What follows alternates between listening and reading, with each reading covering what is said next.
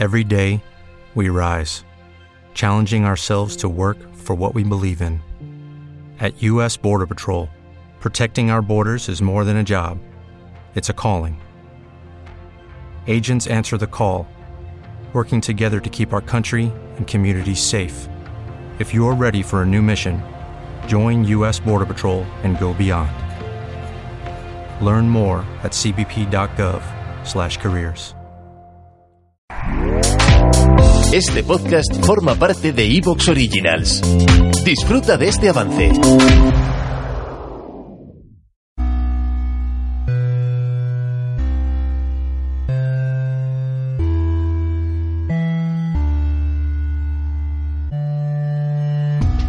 Carne de Vida, el podcast de tu vida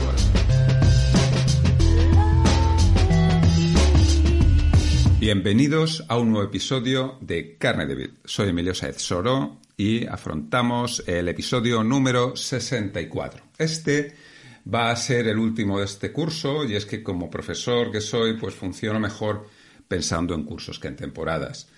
La cuestión es que el podcast pues ya ha alcanzado cierta madurez, con 64 episodios y un número de más de 4.000 suscriptores, algo que tengo que agradeceros porque es lo que da sentido a esta actividad continua ya desde hace más de dos años y medio.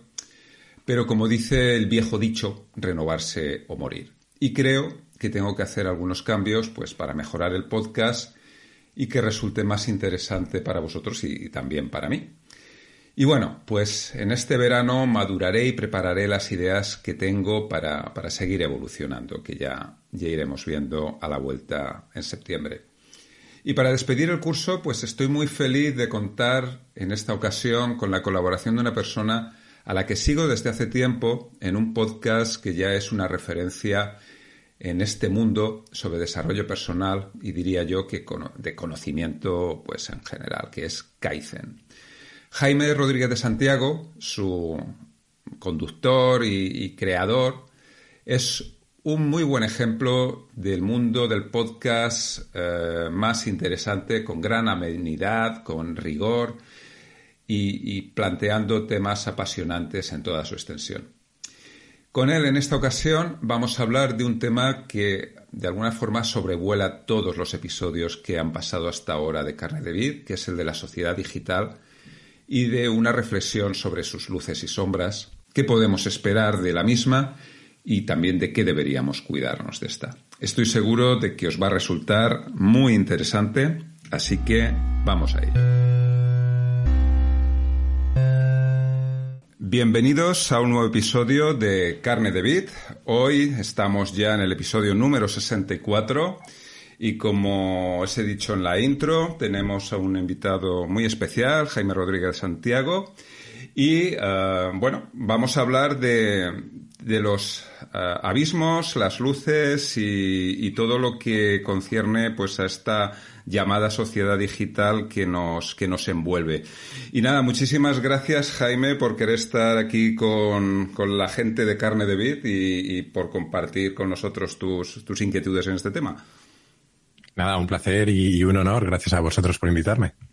Y bueno, Jaime, mm, siempre creo que es interesante que pues los oyentes pues sepan, sepan de, quién está al otro lado del micrófono y cómo, cómo mm, quieres hablarnos tú de, de cuál es tu trayectoria y de quién eres.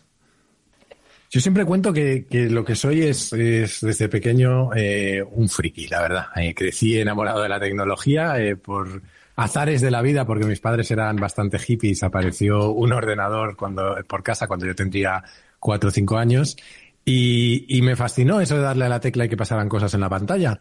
Eh, y eso me llevó a crecer, eh, pues aprendiendo a programar desde 10, 12, 14 años. Eh, de forma muy natural me llevó a estudiar ingeniería de telecomunicaciones. y de alguna manera ha hecho que mi carrera fuese siempre alrededor de cómo la tecnología transforma cosas. Eh, eh, junto con unos compañeros emprendí y tra tra tratamos, sin, sin, lograrlo, pero tratamos de transformar un poco el mundo del periodismo y, tuvimos una, una, una, página web que se llamaba 60 que se dedicaba al periodismo ciudadano. Eh, después de aquella aventura eh, acabé embarcado en, una que la gente le sonará, que es BlaBlaCar. Fui eh, uno de los empleados, el, número 100 en, todo el mundo y uno de los primeros en España. Eh, y acabé siendo director general de BlaBlaCar para España, Portugal y Alemania. Y desde hace ahora tres años estoy embarcado en otra aventura, en este caso de transformación de la movilidad urbana, con una empresa que a algunos les sonará por el antiguo nombre, se llamaba MyTaxi y ahora se llama FreeNow. En FreeNow soy director general para eh, varios mercados. Eh, y en paralelo, eh, pues soy un curioso compulsivo. Yo siempre me he definido como un curioso compulsivo y eso me llevó a, hace ahora también cerca de tres años, lanzar un podcast que se llama Kaizen, que está dedicado al aprendizaje continuo y que por lo que sea ha tenido cierto éxito y, parece que a la gente le gusta. Así que llevo ya cuatro temporadas, 137 capítulos me parece y, y, sin, y sin visos de parar. Me, me parece que voy a seguir dando la lata una temporada. Sí, claro, además Kaizen es el motivo de que yo te conociese y de que te siguiese mm. porque, vamos, me, bebo tus episodios porque son sumamente interesantes y les recomiendo a todos los oyentes de, Carne de Vid que, se suscriban a tu canal porque no se arrepentirán porque todo lo haces con una gran amenidad, con mucho rigor y sobre todo eh, tratando temas fascinantes y muy interesantes, con lo cual pues es, es, un, es muy recomendable. Y, y, bueno, pues por lo que, por lo que cuentas, eh, es obvio que de alguna forma si hubiese que categorizar a un ciudadano, entre comillas, digital, te llevarías todos, todos los puntos. Pero ¿tú piensas que podemos hablar de que existe una, una sociedad digital? Yo no creo que exista plenamente una sociedad digital. Creo que damos pasos hacia una posible sociedad digital y ahí nos podemos embarcar en temas eh, más o menos profundos. Podríamos hablar de cosas eh, alrededor de estos tan cacareados metaversos que están tan de moda ahora o, de cómo eh, tenemos una tendencia a la descentralización que puede acabar llevando en un futuro a las a sociedades más plenamente digitales. Yo no creo que exista. Yo lo que creo es que hemos borrado mucho las fronteras entre la sociedad analógica y la digital. pero creo que los seres humanos eh, hay un tipo que se llama Naval que dice que, no te tomes demasiado en serio, que eres solo un mono con un plan. Y creo que seguimos siendo bastante, bastante animales en muchas cosas y eso nos, nos pega al mundo analógico. Eh, personalmente no creo que exista una sociedad digital. Creo que existen estructuras eh, que se pueden asemejar en ocasiones a, a, una sociedad digital, pero probablemente con un carácter mucho más eh, volátil, mucho menos permanente y mucho menos profundo en muchas de sus relaciones.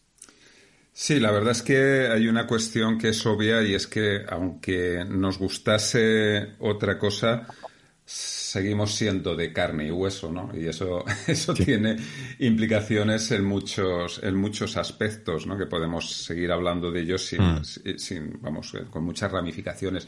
Pero hay una cuestión que yo creo que estarás eh, de acuerdo y es que, eh, digamos, lo digital se va incrustando cada vez más en más facetas de la vida, ¿no? Y por eso, de alguna forma, la tentación de hablar de sociedad digital es cada vez, cada vez mayor.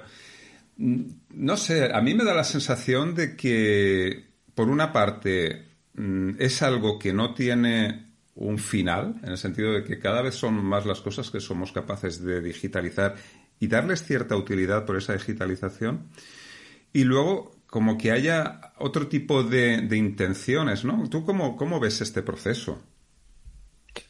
Yo creo que es un proceso natural. Eh, si pensamos lo que ha sucedido con, con, la, con anteriores tecnologías, eh, el fuego también se integró en nuestra sociedad hasta donde conseguimos llevarlo. La electricidad permeó a todo, ¿no? La electricidad llegó hasta el último rincón de nuestra sociedad de una forma u otra.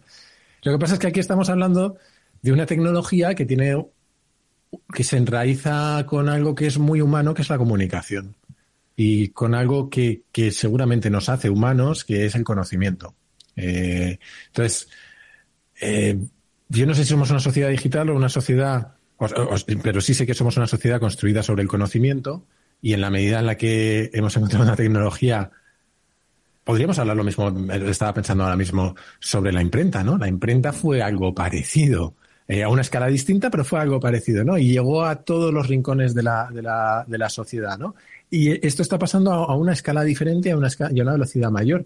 Em, yo creo que, ese es el motivo. Eh, sí es cierto, y eh, ahí podemos entrar en debates un poco más, más complejos, ¿no? Pero eh, que cada día empezamos a aplicar más lógicas propias de, por lo menos en el mundo de los negocios, pero también en muchas otras cosas del mundo digital al mundo analógico. Por ejemplo, yo siempre cuento el mismo ejemplo, y esto lo cuento en algunas clases que doy de transformación digital. si lo piensas, estos servicios de delivery de comida son un streaming de comida. Es como en Netflix, pero la comida, ¿no? Es la, misma lógica de quiero en prácticamente en tiempo real, por el mismo coste que en el restaurante, una selección casi infinita de comida, ¿no? Em, y eso, que para el mundo de la información funciona bien, cuando se lo aplicas a, a los átomos, eh,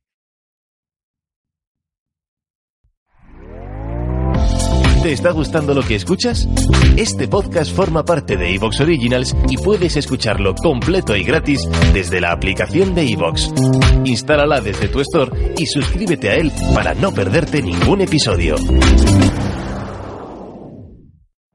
Every day, we rise, challenging ourselves to work for what we believe in. At U.S. Border Patrol, protecting our borders is more than a job, it's a calling agents answer the call, working together to keep our country and communities safe. If you're ready for a new mission, join U.S. Border Patrol and go beyond. Learn more at cbp.gov/careers.